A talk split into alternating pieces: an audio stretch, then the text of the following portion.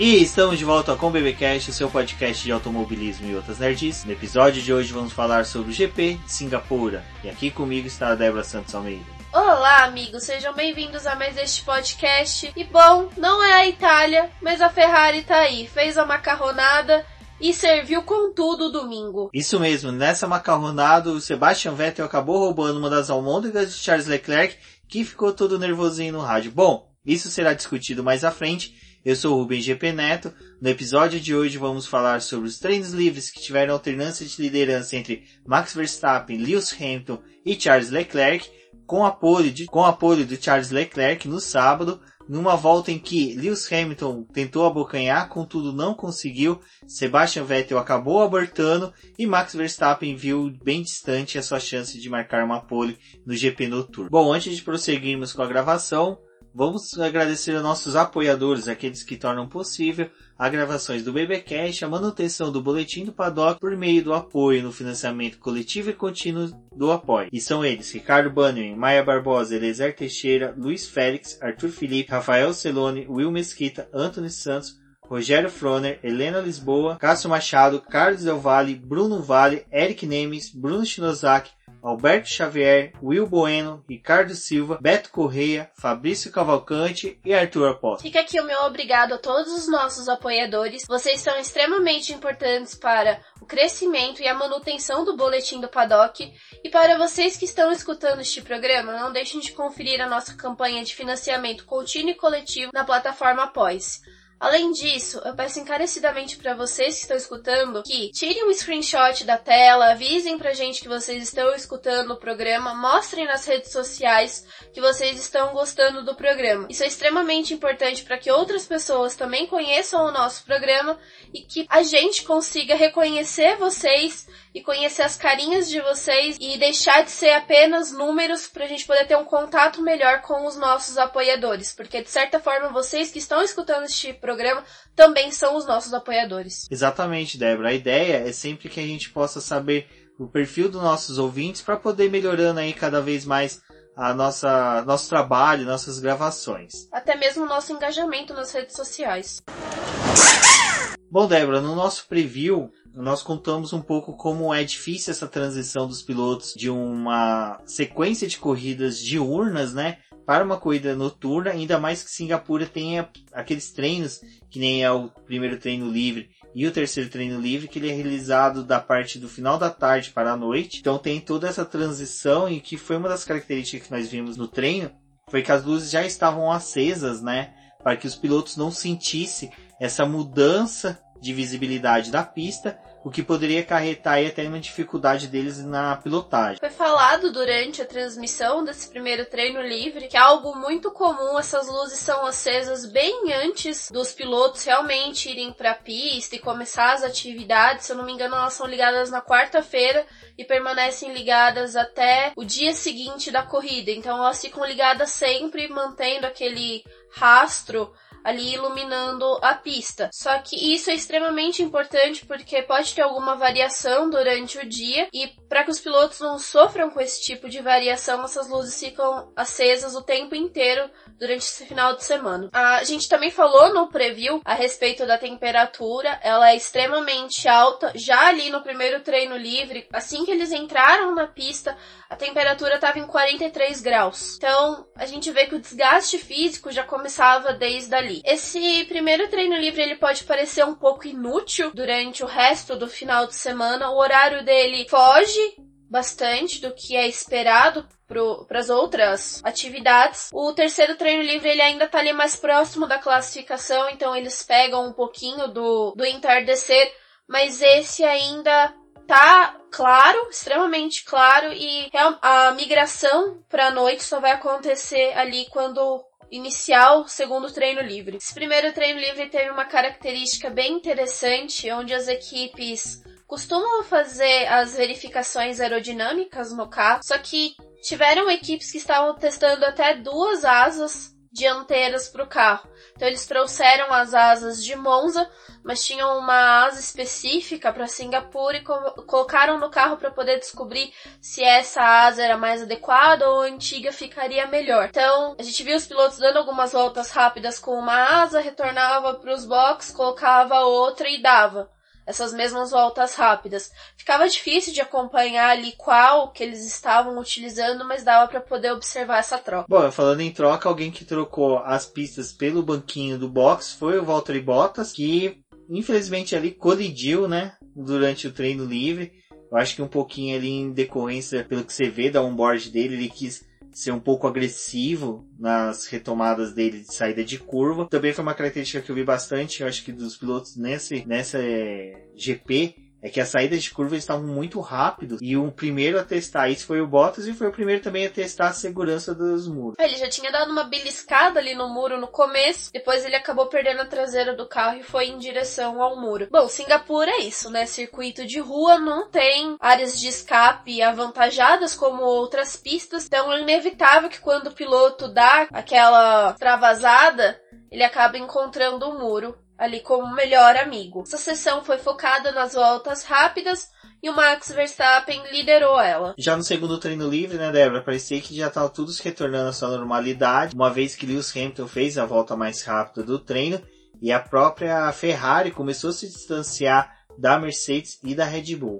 É, a diferença ali do Vettel beirou aos 800 milésimos, então era bastante, sendo que o Verstappen estava ali na segunda posição, estava com um pouquinho mais que 100 milésimos. Essa sessão, a gente lembra que ela é muito focada na simulação de corrida, eles executaram algumas voltas rápidas, principalmente porque essa sessão é a que tem o mesmo horário da classificação e da corrida, então eles utilizaram os pneus macios para poder dar algumas voltas rápidas. Só que a primeira parte da sessão teve pessoas que utilizaram os pneus médios, outros que utilizaram os duros e depois fizeram essa alternação quando foram fazer as simulações de corrida. O álbum sofreu um prejuízo ali porque ele acabou perdendo o ponto de freada na curva 10. Ali tem uma área de escape, mas ele foi direto quebrou a asa dianteira e teve que para os boxes ali sem aquela parte. Então trouxe ali um pequeno prejuízo para Red Bull. Também tivemos uma, uma demonstração de corrida, porque o Pérez e o Magnussen acabaram se tocando, se espremendo no muro bem coisa de corrida, não aconteceu nada com ele, só foi um incidente ali da segundo treino livre, mas a sessão acabou tudo bem com o Lewis Hamilton na liderança, como o Rubens falou. Sérgio Pérez voltaria, né, ao estrelato aí nos treinos livres, quando no terceiro treino livre, que é, uma, como a gente disse, no mesmo horário do treino, o primeiro treino livre, que faz com que as expectativas não fiquem tão altas para a classificação. Leclerc conseguiu fazer a volta mais rápido, mas retornando ao Pérez, o Pérez acabou batendo forte e foi punido, porque ele, como foi uma batida lateral e fazendo com que a, o diferencial do carro force o câmbio, então normalmente quando tem esse tipo de batida, independente se o câmbio apresenta alguma avaria ou não, as equipes trocam por questões de segurança e foi feito isso com o carro do Sérgio Pérez, que mesmo que progredisse para uma posição muito boa, que poderia acontecer, ele sofreria punição de cinco posições ao grid. Era uma perda significativa ali para a Racing Point, porque eles estavam fazendo os treinos livres e conseguindo colocar os carros entre os 10, então mostrava ali que a equipe tinha um potencial para a corrida e para a classificação, e aí aconteceu essa infelicidade com o mexicano. Bom, Débora, essas expectativas eram grandes para o terceiro treino livre, uma vez que, como eu falei no começo, a gente teve uma troca do bastão da liderança dos treinos livres, começando por Max Verstappen, passando por Lewis Hamilton, chegando ao Charles Leclerc. Cada treino teve a sua característica, principalmente questão de, como foi dito, testes e atualizações de peças. A própria Ferrari levou uma gama gigantesca de atualizações. A Red Bull também. A Mercedes a gente nunca sabe exatamente quando ele traz, quando eles levam, né, é, atualizações para a pista. Normalmente, acredita-se que seja sempre a cada dois GPs, que é o que normalmente a equipe demonstra ali pelas redes sociais. Mas a atenção era grande para saber quem seria o pole. Charles Leclerc começou naquela escola antiga, tradicional de não importa o momento do treino livre ou classificatório, ele vai imprimir um ritmo muito forte, dando voltas voadoras a todo momento. Foi mesmo uma coisa que chamaram a atenção durante a transmissão, era que o, a diferença do Leclerc para os outros competidores é que ele já deixava a saída dos box imprimindo um ritmo forte e mantinha isso durante o aquecimento dos pneus e já colocava isso nessa primeira volta rápida que ele estava tentando buscar com os compostos. Então ele basicamente era aquele piloto que não estava querendo perder tempo e queria o melhor resultado logo de cara. É, excluindo o Q1,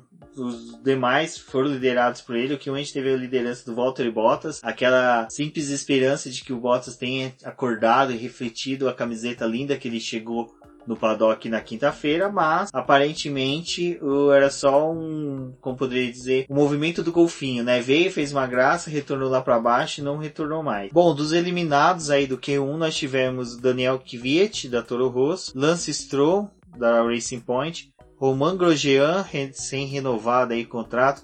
Agora me expliquem como se renova o contrato dele. George Russell que nos treinos livres, né, Débora, fez alguns movimentos do golfinho também, conseguiu levar a Williams a uma sétima posição e se manteve ali por alguns instantes, mas daí com as trocas de pneus, os pilotos também retornando à pista com novo setup, eles acabaram jogando o menino lá pro fundo, mas foi um belo movimento dele aí durante o final de semana. E no final ali do grid, Robert Kubica, que anunciou, né, nesse final de semana que sai da Fórmula 1, que não deve permanecer. Há rumores ali de que algumas equipes gostariam de tê-lo como piloto de teste. Vamos ver aí o desenrolar dessa novela. No Q2, uma das características que foi interessante foi o bom desempenho que as Alfas Romeo estavam tendo em pista, até que infelizmente, em decorrência de como a gente disse, vai se passando as voltas, as equipes vão tendo melhores do setup, vão conseguindo fazendo melhores leituras da pista e durante quase todo o Q2 as duas Alfas figuraram entre os carros que se classificariam ao Q3, mas ao final os pilotos da Renault conseguiram né, imprimir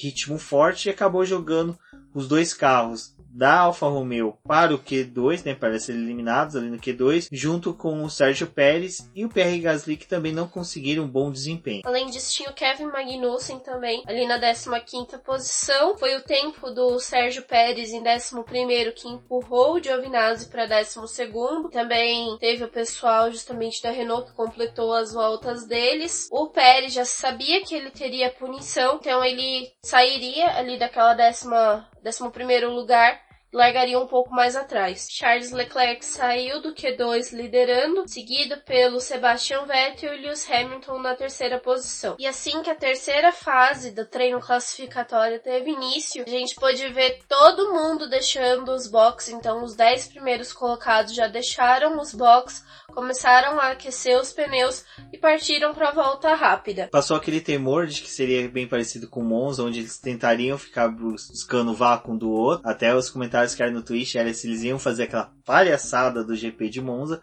mas aparentemente não, eles acham que eles só queriam aproveitar mesmo o melhor estado da pista, e como a gente falou, a pista está sempre ali muito quente, independente se está à noite ou não, ou temperatura alta, acaba sempre degradando um pouco mais os pneus. O Vettel fez a volta dele 1:36.437, conseguia ser a melhor volta ali daquela primeira parte. O Leclerc ficou atrás. Nesse momento começou a perspectiva de que a Ferrari poderia obter a pole position, principalmente com Sebastian Vettel. A volta dele era melhor, quem tinha chegado ali mais próximo era o Leclerc Leclerc e os carros da Mercedes estavam tomando um segundo dos carros da Ferrari. Então era uma diferença muito grande no momento que a classificação ali do Q3 começou. Novamente restando os 4 minutos ali para o término do Q3 e da finalização da classificação, eles retornaram aos boxes, já tinham colocado os pneus macios e saíram para mais uma volta. E ali ficou a tensão, começou a aparecer o número de todo mundo que já estava abrindo a volta e os trechos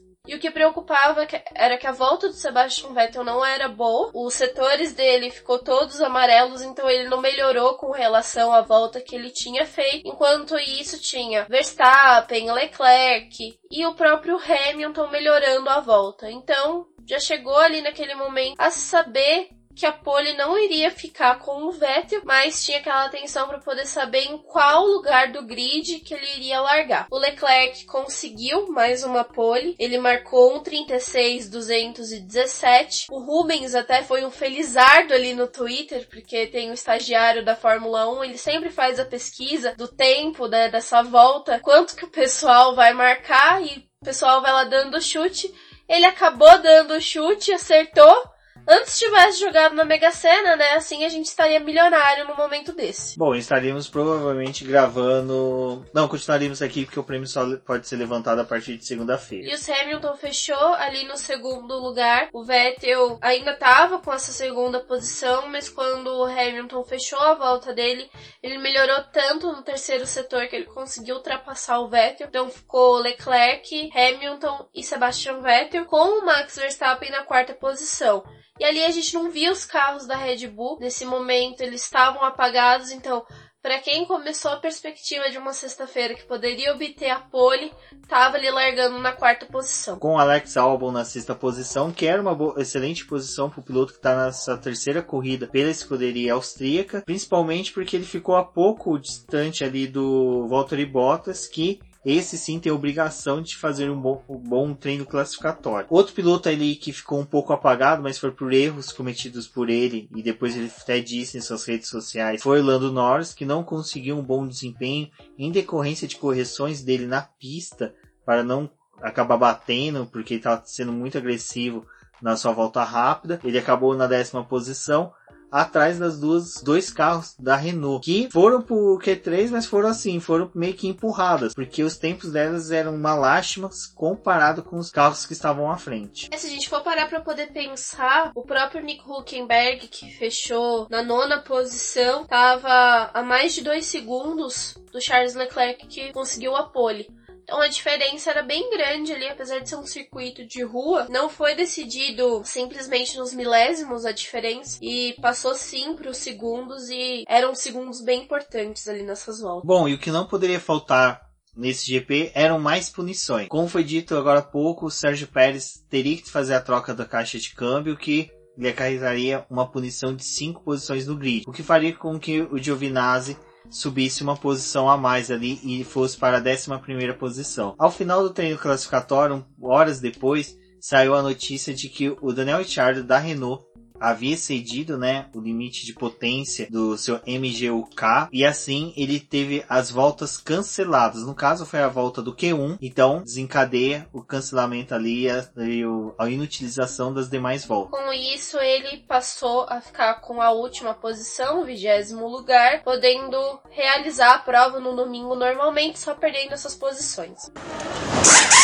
Bom, Rubens, eu acho que a gente já pode partir ali para a corrida, apesar da gente saber que o Sebastian Vettel venceu, tem várias coisas que aconteceram para que de fato ele conseguisse a primeira posição da corrida de Singapura. Exato. No começo ali, já na largada, a gente já tinha uma perspectiva de que seria bem acirrada a disputa pela liderança, uma vez que a gente não tinha mesmo essa ideia de que a Ferrari teria um bom desempenho no circuito de Singapura, uma vez que durante até a semana foram várias as brincadeiras brincando, né, que o carro da Ferrari era um carro de arrancada, que era um carro apenas de retas, então sofreria bastante na corrida. E já nas primeiras voltas a gente viria isso com tudo, né, Débora? O primeira pessoa a sofrer ali no na largada foi o Kimi Raikkonen, que foi encaixotado pelos carros da Haas, que deve ser uma coisa bem desesperadora você ver aqueles dois carros negros te fechando no meio de uma corrida noturna. É, o Raikkonen tava buscando espaço, ele não conseguia nem fazer a ultrapassagem. O Magnussen conseguiu ultrapassar o Raikkonen. O Raikkonen começou a atacar ele, ali tentando ganhar aquela posição, mas olhando dos retrovisores, né, tinha o Pérez e o Stroll estavam logo atrás, então era uma disputa bem complicada ali pro finlandês. Fora isso, ainda teve o incidente do Sainz que acabou indo para fora, né? Da uma colisão, né, junto com o Nico Huckenberg.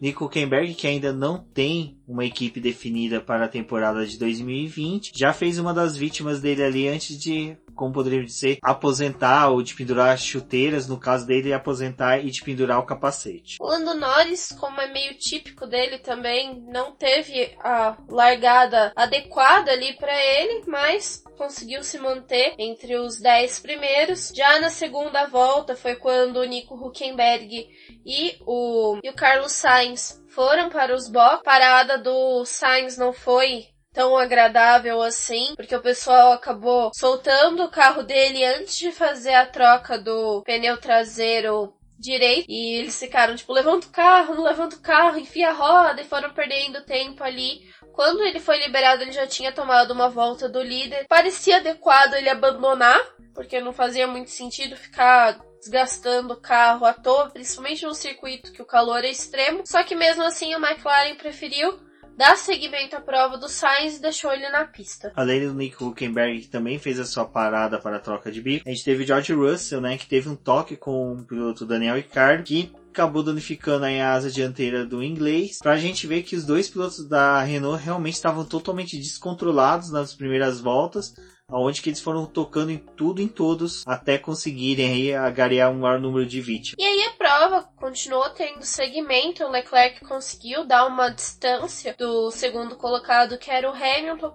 A distância chegava em alguns momentos a um segundo e meio, dois segundos, dependia da forma como eles estavam fazendo essa volta. O Vettel tentou chegar no Hamilton ali nos primeiros giros, como ele não conseguiu, ele preferiu conservar o carro na terceira posição e era bem interessante ver o alemão fazendo as voltas dele porque ele tentava fugir da traseira do carro do Hamilton para poder não pegar o vácuo, tentar buscar o ar mais limpo da pista. Então tinha alguns momentos que ele tava passando ali por aqueles macarrõezinhos que ficam dos pneus. E aí o pessoal até começou a se questionar, por que, que ele tá fazendo isso? Nada mais, nada menos, era buscando justamente esse ar mais limpo, que foi algo que depois a Mercedes tentou recomendar até pro próprio Bottas, que estava atrás do Verstappen, que conforme a, essas voltas foram tendo segmento, o pessoal que tinha se distanciado voltou a se aproximar porque não tinha espaço na pista. O Leclerc estava ditando o ritmo da corrida, o Hamilton não queria ficar tão próximo para poder não desgastar nem o carro e nem os pneus. Ele foi ali tentando administrar a distância e com isso, o Verstappen chegou no Vettel e veio atrás, né, com ele o Bottas e o próprio Albon, que estava na sexta posição, chegou ali. Então fez um bloco de carro. Era praticamente um ônibus, né? Todo mundo ali muito junto, muito próximo. E não, não tinha desenvolvimento da corrida. Ficou naquilo ali até esperar alguém cometer um erro ou começar as paradas nos boxes. Exatamente. A proximidade dos pilotos eram tantos que eles ficavam, né, todos abrindo asa móvel, menos o Charles Leclerc. E, além dessa questão do superaquecimento, tem a questão também da pilotos precisarem de uma volta com o carro um pouco mais tranquilo, como Débora disse, refrigerado, para poder também ter o reabastecimento da bateria, lembrando que ela é recarregada em voltas onde que o piloto faz frenagens maiores, ele não utiliza o sistema eletrônico do carro para recuperação de energia. Então tudo isso estava sendo ditado ali o ritmo pelo Charles Leclerc que realmente estava nitidamente muito lento em pista. Ele estava numa lentidão assim que era incontestável. Até depois no final ele falou que foi tática da equipe, mas é meio estranho porque a qualquer momento, qualquer errinho que ele tinha, ele poderia ser ultrapassado pelo Lewis Hamilton e pela proximidade dos demais pilotos era capaz dele não perder só a primeira posição por Lewis Hamilton, como também perder e caindo até para uma quarta, quinta posição. Bom, a corrida teve segmento. Lá na décima volta, o Hamilton começou a reclamar do desgaste dos pneus dele, e aí ele foi falando isso para a equipe no rádio. Foi também nessa volta que o Kvyat, o Raikkonen e o Stroll brigaram ali, disputaram bem próximos, porque eles estavam querendo a décima segunda posição. Ricardo foi atacando o Stroll, desculpa, o Ricardo foi atacando o Kvyat, e aí teve todo aquele enrosque, passe, não passa. O Ricardo conseguiu ultrapassar o Kvyat e o Stroll se aproveitou ali e foi junto. Deixou o Kvyat para trás, só acenou e bola pra frente. Exato. A manobra do Stroll me lembrava muito daquelas ultrapassagens do, do anime lá do Speed Racer, onde que um carro colocava o arpão no carro da frente para poder ser rebocado.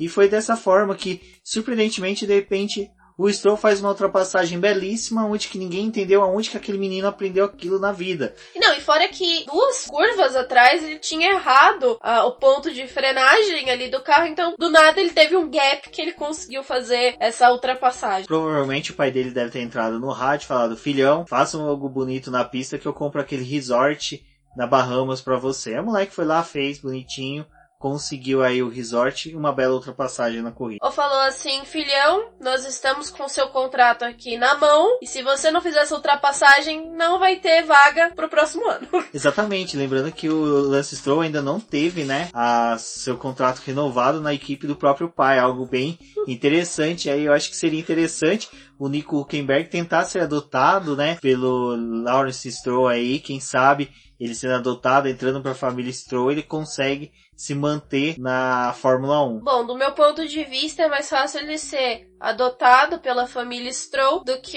ele pegar a vaga do Giovinazzi na Alfa Romeo, mas... Exatamente, porque o Giovinazzi, a gente não comentou até agora, estava fazendo uma excelente corrida. Tava ali na zona de pontuação, tava andando na oitava posição, tava tranquilo, ninguém enchendo o saco dele, e ele tava fazendo a corridinha dele ali do jeito que ele podia. Ainda sobre o Kvyat, ele foi ultrapassado pelo Pérez ali na 12 segunda volta, e aí, na 13 terceira volta, resolveu ir para os boxes e fazer a troca dos pneus dele, já instalar os compostos duros, pensando em ficar mais tempo na pista e talvez arriscar só uma parada. Foi nesse momento também que alguns pilotos optaram por já iniciar as suas paradas. Depois foi a vez do próprio Pérez, que tinha ultrapassado o Kvyat, o Raikkonen, e o Kubica virou ali na pista a dificuldade para os pilotos que tinham feito as suas trocas de pneus, que ele virou uma parede, ele achava que ele tinha um carro competitivo. Isso, né, essa confiança é aumentada pelo circuito de rua, que é aquela tática, né? Não vou deixar você passar e se você tentar passar tem um muro do teu lado. Então,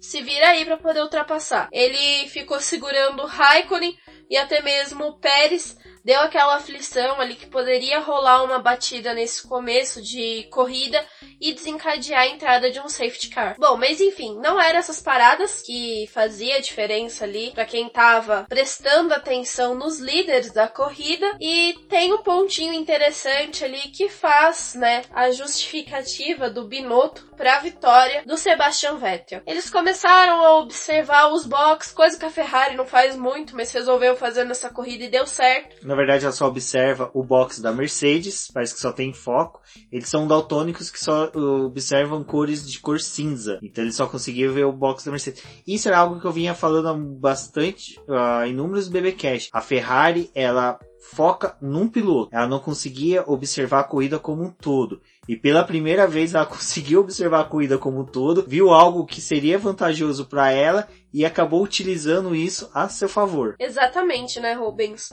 Principalmente porque o foco ali até aquele momento era direcionado novamente para Mercedes. Só que aí eles olharam pro box da Red Bull e viram que tava tendo uma movimentação ali meio Correndo o olhar, né, de box em box. Opa, a Red Bull tá tendo um movimento. E eles estavam se preparando para poder fazer a parada, obviamente que seria a do Verstappen que tava ali naquele bolo. E eles pensaram, bom, talvez seja agora que a gente deva também parar o Sebastian Vettel. Só que vamos fazer melhor. Vamos parar o Vettel antes do Verstappen. O que eles não contavam é que a parada dos dois ia ser na mesma volta. Então, eles pegaram, prepararam tudo lá nos boxes, chamaram o Vettel para poder não deixar nem a Mercedes ter reação, porque o Hamilton já tinha passado. Veio o Sebastian Vettel, que estava na terceira posição. O Verstappen já engatou e foi junto com o Vettel para poder fazer a parada. Eles não tinham como reagir e chamar o Bottas. Então foi algo muito rápido para poder fazer uma reação em cadeia ali. Eles fizeram a parada, deu tudo certo. E aí foi quando eles resolveram pensar, né, na parada do Leclerc, que estava meio programada, só que foi algo que o Binotto explicou. A prioridade na pista, sim, é do piloto líder da corrida. Porém, não tem como o piloto líder da corrida parar antes, porque o risco de dar alguma coisa errada e ele perder aquela primeira posição é muito maior, principalmente no circuito de rua. Então eles deixaram o Leclerc ali, só foram parar com ele na volta 21. Foi uma volta depois, só que deu tempo deles fazerem a parada do Vettel com calma e conseguirem arrumar tudo de novo pro Leclerc vir em seguida. Que foi o que o mimimi do Leclerc depois da corrida que não avisaram ele, que deram prioridade pro Vettel. Só que a explicação do Binotto até que foi boa. Não, além da explicação do Binotto fazer todo sentido, a gente tem uma questão que auxiliou pro Sebastian Vettel ter conseguido a liderança da corrida mais à frente, que aí ocorre nessa volta, então é pertinente a gente relembrar isso. Sebastian Vettel, além de ter um vasto conhecimento sobre a pista, ele é um piloto que consegue, na, que aquele trecho que é antes da entrada do box, onde tem o limitador de velocidade, ele é ativado, o Sebastian Vettel consegue imprimir um ritmo de velocidade muito bom e quando é ligado o limitador, o carro dele não perde muita velocidade, não tem um, tipo, uma redução abrupta de velocidade e de perda de tempo, ele consegue ser linear. Então isso faz com que o Sebastian Vettel, e isso já teve alguns GPs passados, até quando ele obteve vitória no ano passado, em que ele conseguiu nesse, nesse espaço de tempo ali, nesse trecho da pista, conseguir fazer uma velocidade boa e conseguir ali ganhar um tempo sobre os demais pilotos que estão em pista. Então, essa característica do Sebastian Vettel conseguiu auxiliar ele aí para voltar na pista à frente do Charles Leclerc. Eu também queria falar uma coisinha a respeito dos pneus, que o composto C3 utilizado nessa corrida é o composto C3 utilizado lá na Bélgica. E os carros da Ferrari, eles têm um problema de aquecimento do pneu. Então, para eles, a goma mais macia é teoricamente melhor, porque eles conseguem obter o aquecimento dessa goma muito mais rápido. Porém, ali a gente estava lidando com as gomas mais macias realmente fornecidas pela Pirelli, ele já tinha largado com o macio, precisava fazer a troca para o composto ou médio ou duro. Nessa prova o C3 era correspondente ao duro, com a faixa branca, mas ele ainda continua ali, né, naquela goma intermediária da Pirelli. Então, era goma dura, porém era goma macia da Bélgica, olha aí. E aí, o que que ajudou? Era a goma que eles precisavam para poder ter o aquecimento adequado dos pneus. Juntando isso com o circuito de rua, que era Singapura, que não degrada tanto os pneus apesar do calor, era a goma adequada para a utilização da Ferrari. Então, casou tudo ali. Ele conseguiu dar aquela volta de aquecimento do pneu e quando ele fez a ultrapassagem nos box, o Leclerc estava deixando, só que a goma dele já estava aquecida a diferença era muito boa para ele, ele se adequou rapidamente a essa troca. E a partir dali, daquele momento, se não desse nada errado, ele era realmente o líder da corrida. Nesse momento a gente vê o ápice da tempestade perfeita a favor do Sebastian Vettel. Como foi dito, a entrada e saída de box dele ele sempre fez muito bem. Depois a goma perfeita e ele ter feito uma volta excelente. A Ferrari no momento que chamou ela, no hora que chamou ele, né, na verdade, para os boxes, devolveu ele de cara pro vento. Ele conseguiu então assim imprimir um ritmo muito forte nessa volta enquanto que o Leclerc entrava para os boxes que fez com que ele ganhasse aquela distância curta que já estava tendo na pista do terceiro para o primeiro. Lembrando que dava menos ali de um, minuto, de um segundo e meio, 1.7, 1.8 no máximo. E que foi o que o Sebastian Vettel conseguiu reduzir nessa, como poderia dizer, volta de entrada do Charles Leclerc aos boxes. Tem mais uma coisa perfeita a respeito dessa estratégia da Ferrari foi a utilização dos rádios, que os rádios são compartilhados entre as equipes, então eles conseguem escutar que as outras equipes estão falando. É, isso eu acho que é interessante você explicar, Débora, que a gente vem pautando isso sempre no BBcast, da importância do pessoal acompanhar pelo aplicativo para poder ter uma dinâmica maior da corrida onde você tem acesso aos rádios né, das equipes, não são todos e nem a todo momento, mas só que nós temos a, acesso à maioria, e assim a gente começa a ter uma perspectiva disso que você está falando, e você vai explicar agora muito bem sobre como as equipes têm acesso aos rádios. Isso mesmo, Rubens. Essa, esse contato dos pilotos através do rádio com as equipes é o que determina muita coisa na pista, principalmente porque é naquele momento que o piloto tem a troca de informação com a sua equipe. O contato do piloto geralmente fica limitado ali entre o engenheiro, o chefe de equipe dele eles tentam não ficar importunando tanto o piloto durante a corrida, porque aquilo acaba atrapalhando o foco dele, mas tem as outras conversas, e até mesmo essas conversas com os pilotos, elas são liberadas para as outras equipes. E tem gente ali dentro dos boxes que fica responsável por escutar o que as outras equipes estão falando e baseando nessas conversas eles vão mudando e planejando as estratégias deles pro decorrer da corrida. Então, vamos lá. A Ferrari, ela tava tentando limitar a comunicação dela com o Vettel para poder utilizar isso que ela tinha observado da Red Bull, então eles não podiam falar, olha, Vettel, você vai fazer a parada porque a Red Bull também vai fazer. Então eles deixaram aquilo numa incógnita e aproveitaram para poder fazer a parada do Vettel no momento exato. Tem outro fato que o próprio Hamilton ali na volta 10 ele começou a reclamar dos pneus dele, só que ele só foi parar na volta 27. A Mercedes sim perdeu o time ali para poder fazer a troca, só que um pouco disso a gente pode responsabilizar os rádios, porque se a Ferrari tivesse avisado antes a parada dela, a própria Mercedes poderia ter atacado. Tem um outro fator que isso que a gente ressalta muito, acompanhem, utilizem o aplicativo da Fórmula 1 e outra. Se vocês pagarem 10 reais por mês, isso já traz uma gama de possibilidades dentro desse aplicativo, então traz muita coisa interessante fornecida por eles e com isso, tem realmente os áudios que são trocados com os pilotos, né, e a equipe. Tem uma boa quantidade de áudios durante a corrida. Eles são disponibilizados na íntegra, o que os pilotos falam. A atualização é bem rápida e não tem a, a seleção, né, que a própria transmissão acaba fazendo do que vai ser passado na televisão. Então, o que vai para a TV às vezes tem um delay muito grande porque já foi disponibilizado no aplicativo e só depois vai subir para o ar e ali eles passam por uma verificação maior onde não vai ter palavrão, vai ter o corte exato do que eles precisam, não vai ter geralmente o que o piloto fala, o que a equipe responde, o piloto rebate. Esse rádio também ele é destinado para poder auxiliar o piloto na pista em alguns momentos, mas lembrando que as equipes não podem mais passar estratégias, coisas muito pontuais para os pilotos, eles têm que se virar na pista, porque é uma coisa que está dentro das regras da Fórmula 1. Então eles falam, ah, dá uma mexidinha nisso daqui, faz tal coisa, mas eles não podem falar tudo que o piloto tem que fazer no volante dele. E as ordens de equipe, elas também são algo passados ali quando tem que um piloto fazer a ultrapassagem no outro, mas elas têm que também ser suavizadas, não pode ser muito escancarado que está sendo feito, apesar de a gente saber, né, quando ocorre que foi feito não muito agradável a forma, mas acontece. Exato. E nisso a gente começava a ver, né, o Sebastian Vettel conseguir ali imprimir um ritmo forte, porque já na 22 segunda volta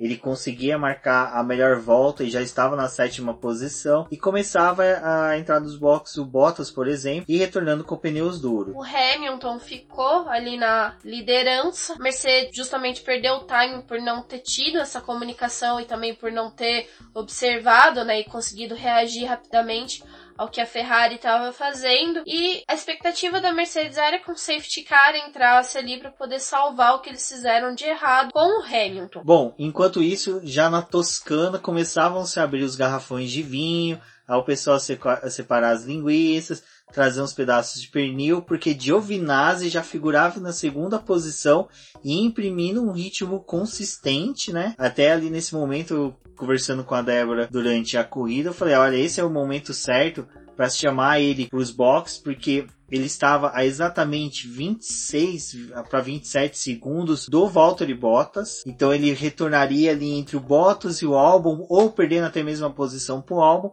Era o momento que a Alfa Romeo deveria ter chamado, mas eu acho que a Alfa Romeo ela tem outras ideias, uma outra visão de como utilizar o piloto italiano dentro da equipe. Isso eu vou falar um pouco mais à frente, mas ali a gente já tinha uma, um trio um pouco diferente, não tão habitual na liderança de uma corrida que Lewis Hamilton normalmente é, mas é difícil ele ver no retrovisor dele uma Alfa Romeo e uma Toro Rosso seguindo de perto ele durante um GP. Bom, a Alfa Romeo quer mostrar pro Nico Huckenberg que ele não vai ter a vaga do Giovinazzi. Exatamente, Giovinazzi nesse dia, no caso aqui no domingo, colocando um, um excelente tempo, um calor sobre o Kimi Raikkonen, que já começou nos treinos classificatórios, onde se classificou à frente do piloto finlandês. Como Rubens disse, o Giovinazzi estava lá na segunda posição, permaneceu em segundo até o Hamilton fazer a parada dele na volta 27, e aí ele começou a liderar a corrida. Então foi espetacular, porque fazia muito tempo Fazia já 10 anos que não tinha um piloto italiano liderando corrida e também tinha a última vez que a Alfa Romeo esteve na liderança com o carro da Alfa, né? Foi em 1983, Andrea de Cesaris. Bom, foi uma corrida cheia de efemérides, né? Mas só que como a Débora disse, o Giovinazzi chegou a liderar a prova por quatro voltas, até que ele começou a perder as posições e começava aquela situação em que a Alfa Romeo não chamava ele para os boxes. Eu já tinha cantado ali porque eu tava. Eu basicamente assisto a corrida pelo aplicativo da Fórmula 1. E eu já tinha feito umas contas assim na cabeça do momento que ele deveria fazer a parada dele para ele poder garantir a sétima ou a oitava posição, que era a posição que ele estava conforme ele foi.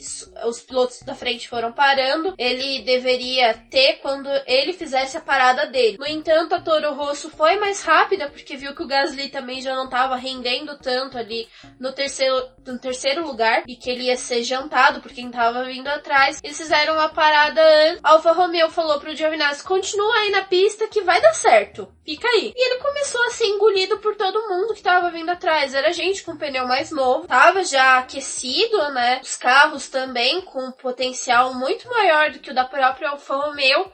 E eles deixaram ele ali na sorte, largado, não tinha muito mais o que ele fazer. E pro azar, eles poderiam ter perdido o carro do Antônio Giovinazzi porque o Ricardo que estava vindo naquela afobação de conseguir posição e chegar na zona, né, de pontuação, foi lá, atacou o Giovinazzi, os dois bateram. O australiano saiu pior dessa desse toque porque o pneu dele foi furado, só que o Giovinazzi já tinha perdido o rendimento, começou a andar um pouco mais devagar na pista. E aí foi no momento, né, que a Alfa Romeo decidiu trazer ele para os boxes, mas complicou a corrida dele inteira. Então, Alfa Romeo, se quiser, meu currículo para estrategista tá aí, tá? Aí nisso entra dentro daquilo que eu venho falando, principalmente no Twitter, referente à renovação, possível renovação do Giovinazzi com a Alfa Romeo. O que acontece? A Alfa Romeo, ela ainda tem que se firmar dentro da categoria como algo viável para o grupo Fiat. Então ela tem que demonstrar que está sendo vantajoso manter uma equipe dentro da Fórmula 1.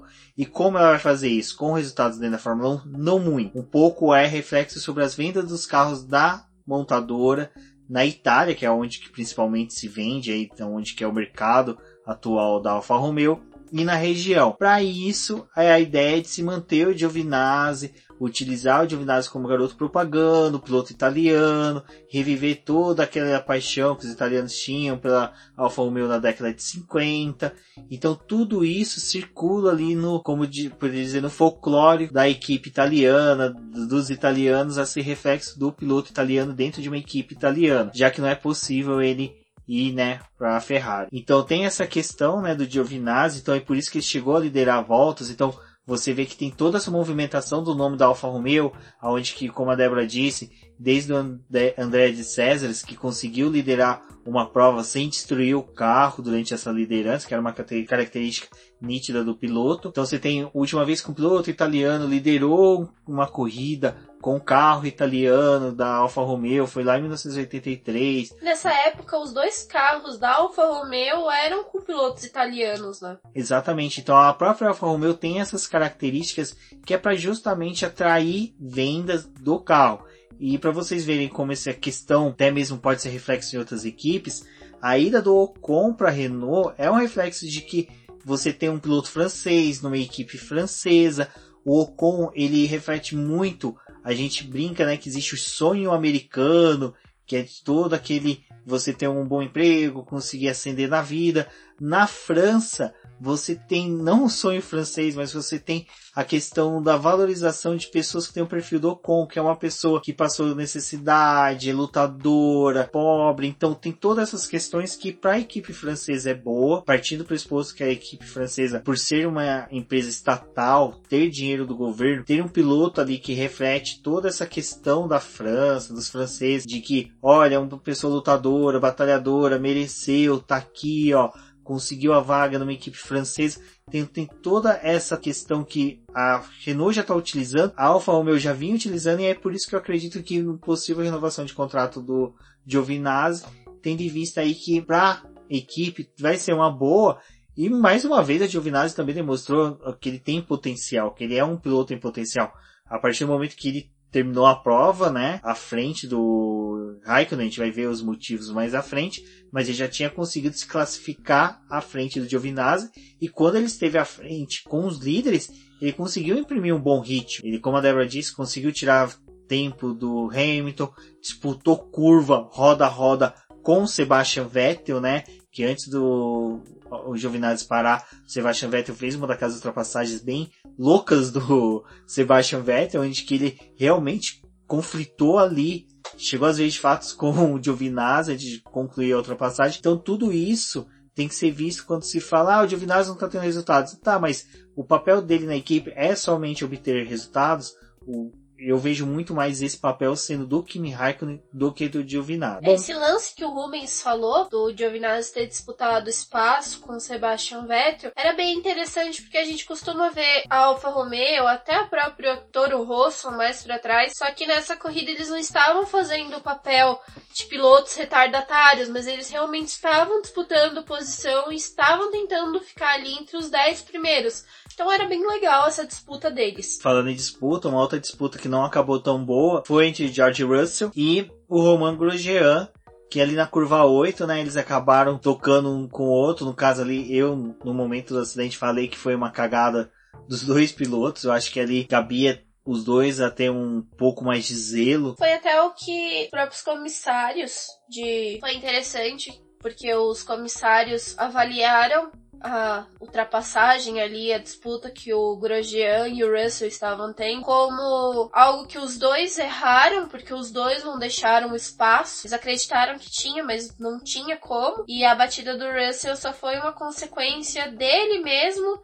e não culparam tanto o Grosjean por conta do que aconteceu ali na pista. E foi a primeira vez que as duas Williams não concluíram a corrida, né? Desde o começo do ano, as duas Williams eram a única equipe que conseguia, ao final do término da corrida, ter os dois carros cruzando a linha de chegada, não numa posição tão boa, mas era um número aí, uma estatística interessante aí para uma equipe que vem brigando por não tomar voltas nas corridas. Com a batida do Russell, eles precisaram ativar a entrada do safety car e com isso começou algumas paradas nos box. Eu vou cortar rapidinho pro término da corrida porque foi por conta desse lance aqui que o Giovinazzi foi punido e foi acrescido no tempo dele 10 segundos. Poderia ter resultado na perda da décima posição, mas como o Grosjean, que terminou atrás dele, estava separado por 18 segundos. Ele ainda teve essa folguinha de 8 segundos para poder manter a décima posição e o ponto conquistado. Que eles alegaram nessa punição dele foi que no momento que estavam fazendo a remoção do carro do Russell,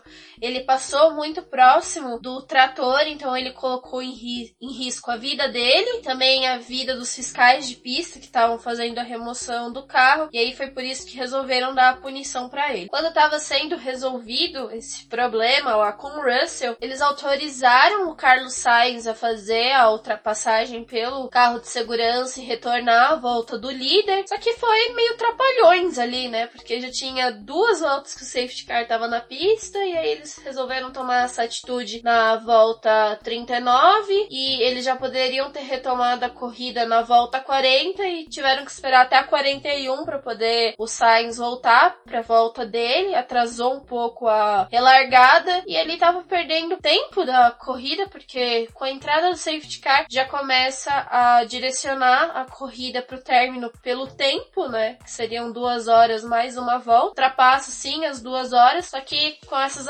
pequenas atrasadinhas aí complicava o desenvolvimento da corrida. E a gente teve a relargada, o Vettel se manteve na primeira posição. Ele largou o Charles Leclerc ali para o Verstappen que estava vindo atrás, tipo, se vira aí porque a primeira posição é minha. Tava, voltou a ter toda aquela aproximação dos pilotos e ninguém conseguia ultrapassar ninguém ninguém porque não tinha espaço. Tinha diminuído a, a distância de um e outro e o aquecimento e tudo, então tinha nada que favorecesse a ultrapassagem. E lá na volta 44, pouco depois, vocês veem aí, deu apenas três voltas desde a relargada. E aí o safety car voltou por conta do abandono do Sérgio Pérez, o carro parou de funcionar, teve problema. Ele parou num lugar da pista que não era uma área de escape, fosse favorecer a retirada do carro e o safety car voltou mais uma vez. Então aquele safety car que o Hamilton tava esperando lá no começo da corrida que poderia salvar ele, começou a aparecer depois que não fazia mais sentido nenhum. Nesse caso era porque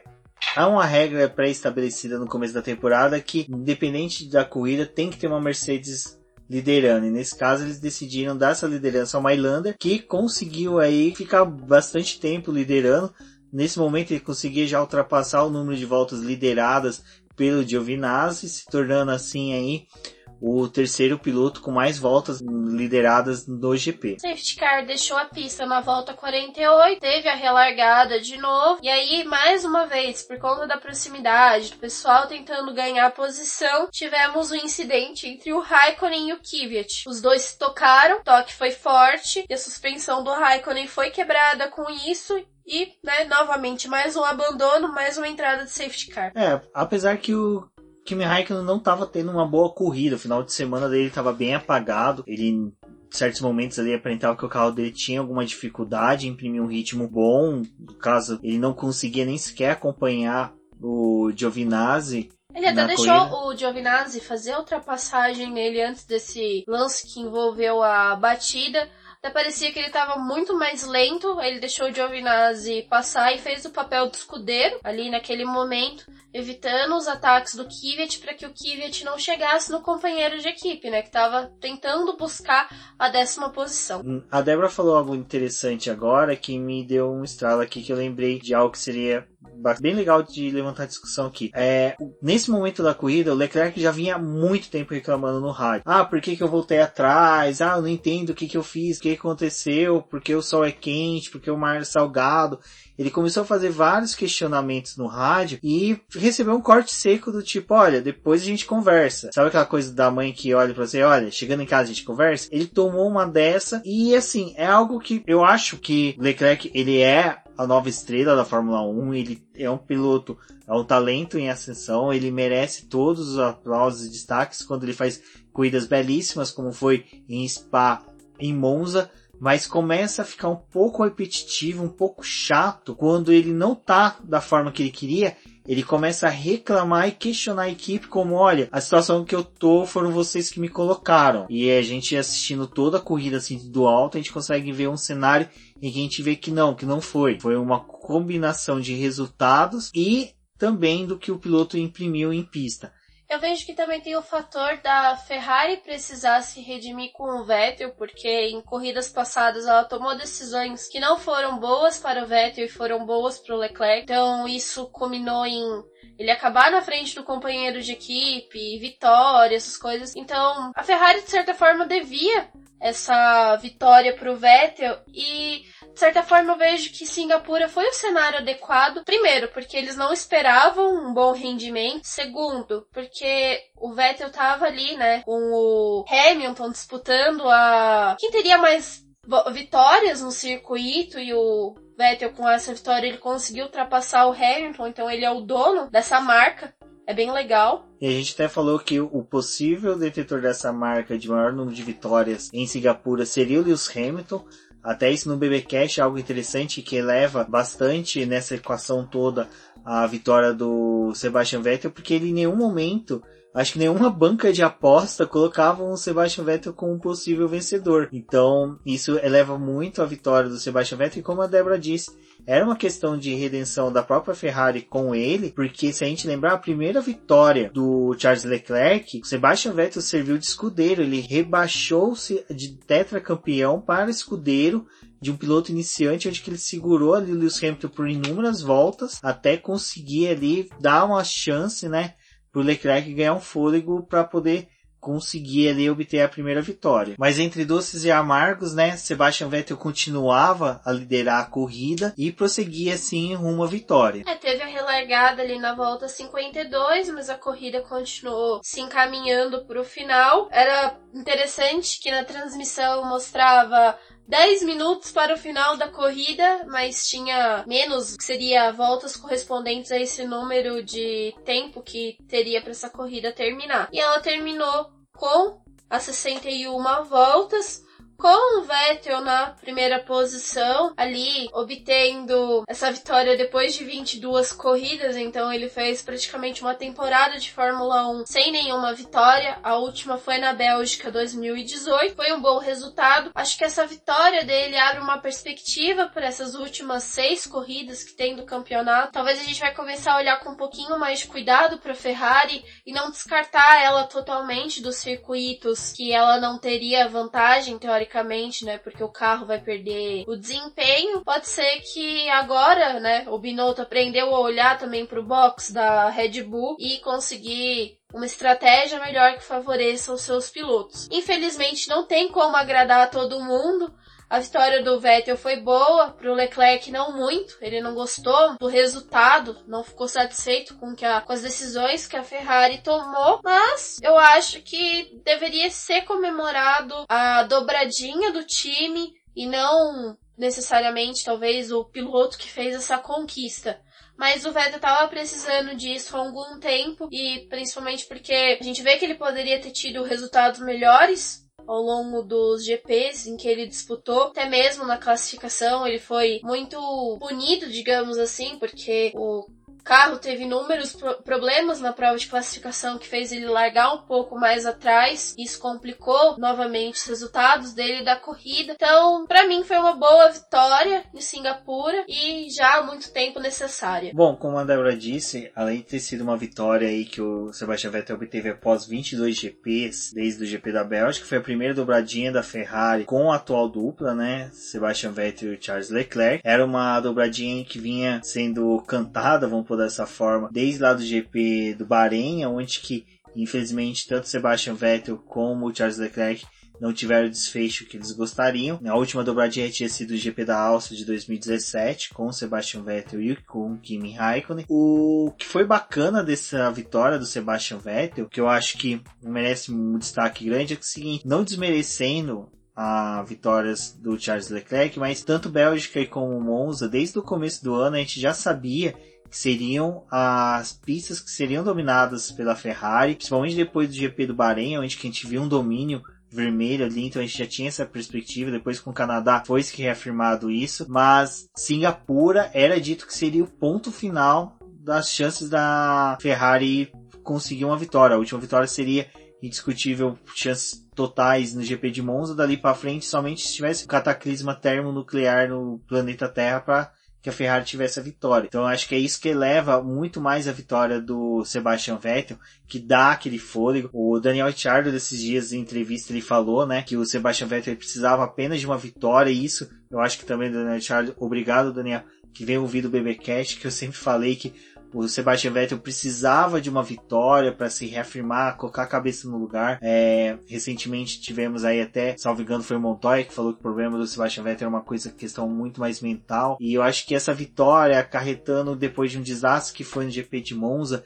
ele consegue parar, ficar mais tranquilo e se centralizar para os próximos GPs, onde que eu não acredito em chances reais de vitórias. Mas eu acredito assim que a Ferrari em decorrência dos últimos upgrades que ela teve, ela consiga ali brigar por pódios, conseguir umas boas posições e quem sabe um erro ali do Sebastian Vettel, Sebastian Vettel não, um erro do Lewis Hamilton ou até mesmo um algo diferente aí, quem sabe um GP com chuva, algo possa mudar o cenário, eles consigam uma vitória, mas como eu disse, sobre calor e pressão ideal, a Ferrari não deve obter uns resultados tão consistentes. Daqui para frente, torço para morder a língua, porque fica bacana a gente já criando esse cenário aí para 2020 com uma Ferrari forte novamente a partir do segundo semestre, não como foram nos anos anteriores, em que o primeiro semestre ela era rápido e no segundo desgringolava de vez o seu desempenho. E também chamou a atenção que a última atualização que a Ferrari fez para os carros trouxe um pouquinho do que ele gosta, que é a traseira mais controlável para a direção dele. Então, essa corrida foi uma das atualizações que a Ferrari colocou,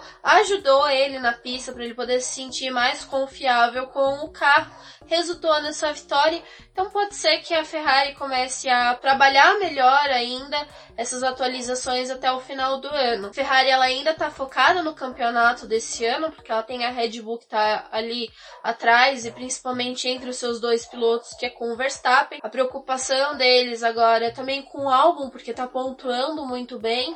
Ele veio de três corridas boas que ele tá? Ele tentando se manter próximo do companheiro de equipe. Na verdade, ele teve resultados superiores ao próprio Verstappen na Bélgica e em Monza. Torcemos para que justamente mude esse cenário e que as próximas corridas sejam favoráveis para a Ferrari.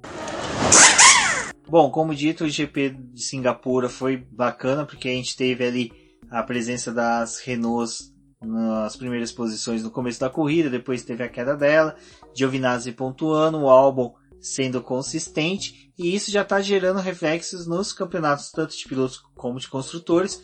Contudo, acho que o cenário realmente só vai se firmar dentro de dois a três GPs, onde que a gente vai conseguir ter uma perspectiva de quais serão as posições que são firmadas para o final lá em Abu Dhabi. Na liderança, essa não deve mudar tão cedo, salvo um meteoro, seria Lewis Hamilton, que lidera o campeonato de pilotos com 296 pontos, seguido por Valtteri Bottas com 231 pontos, empatados na terceira posição tá o Charles Leclerc e o Max Verstappen com 200 pontos. E esse é um campeonato aí que interessa bastante porque vai ser o desempate dos dois a considerar quem será o terceiro piloto do campeonato.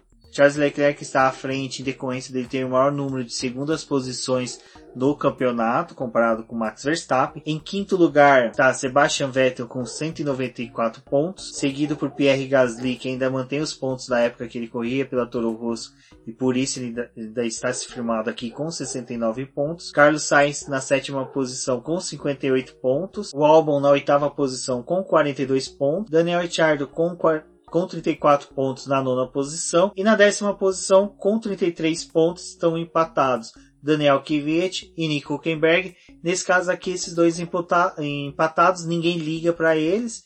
Então, tanto faz, tanto fez. Eu vou falar do Lando Norris, que está na 12 posição com 31 pontos, empatado com Kimi Raikkonen. Esses dois sim é importante, porque são duas figuraças do grid. Então, esse é o campeonato de pilotos.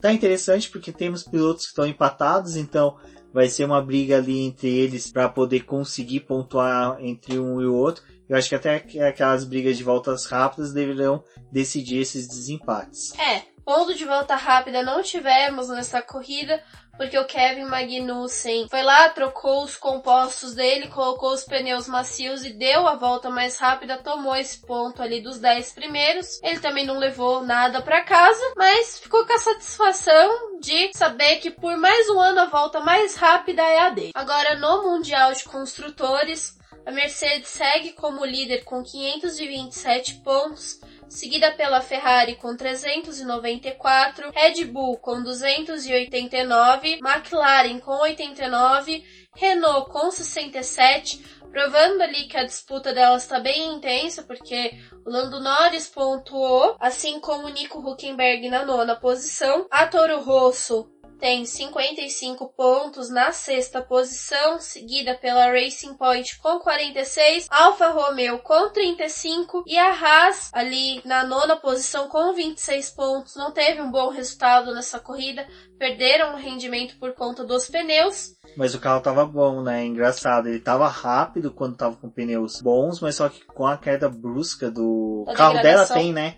Essa queda muito brusca da degradação dos pneus. E a Williams ali na lanterninha do campeonato com apenas um pontinho. Um ponto, o único ponto aí do piloto que se despede, dá um aceno a todos, que não deve figurar ali entre os titulares de 2020. Bom, agora a semana é curta, porque em menos de quatro dias já temos os preparativos para o GP da Rússia, aonde que os pilotos vão disputar no circuito de Sochi. Eu particularmente não é uma pista que eu sou tão fã, mas Fórmula 1 é isso, temos que seguir assistindo mesmo que a pista não agrada, mesmo que o piloto que vença não agrada. O interessante é que já durante a semana teremos o preview, o BBcast com o preview da corrida, mas tudo que nós conversamos hoje aqui, tudo que foi falado, a Débora reproduziu em texto hum, com os reviews dos treinos livres, do treino classificatório e da corrida, bem como as notícias sobre a penalização do Daniel Ricciardo e do Giovinazzi. Vocês conferem tudo lá no boletim do Paddock. E durante a semana aí vá acompanhando que provavelmente teremos posts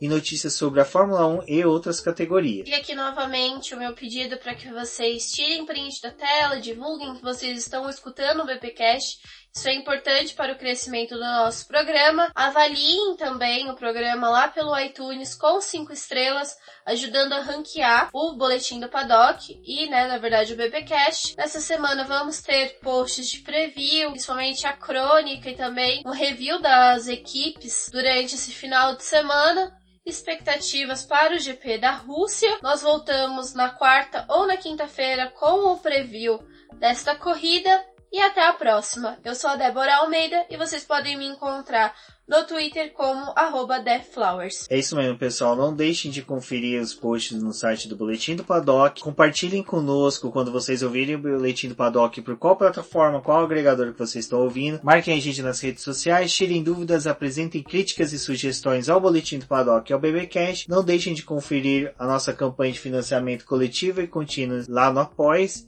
Um forte abraço a todos e até a próxima.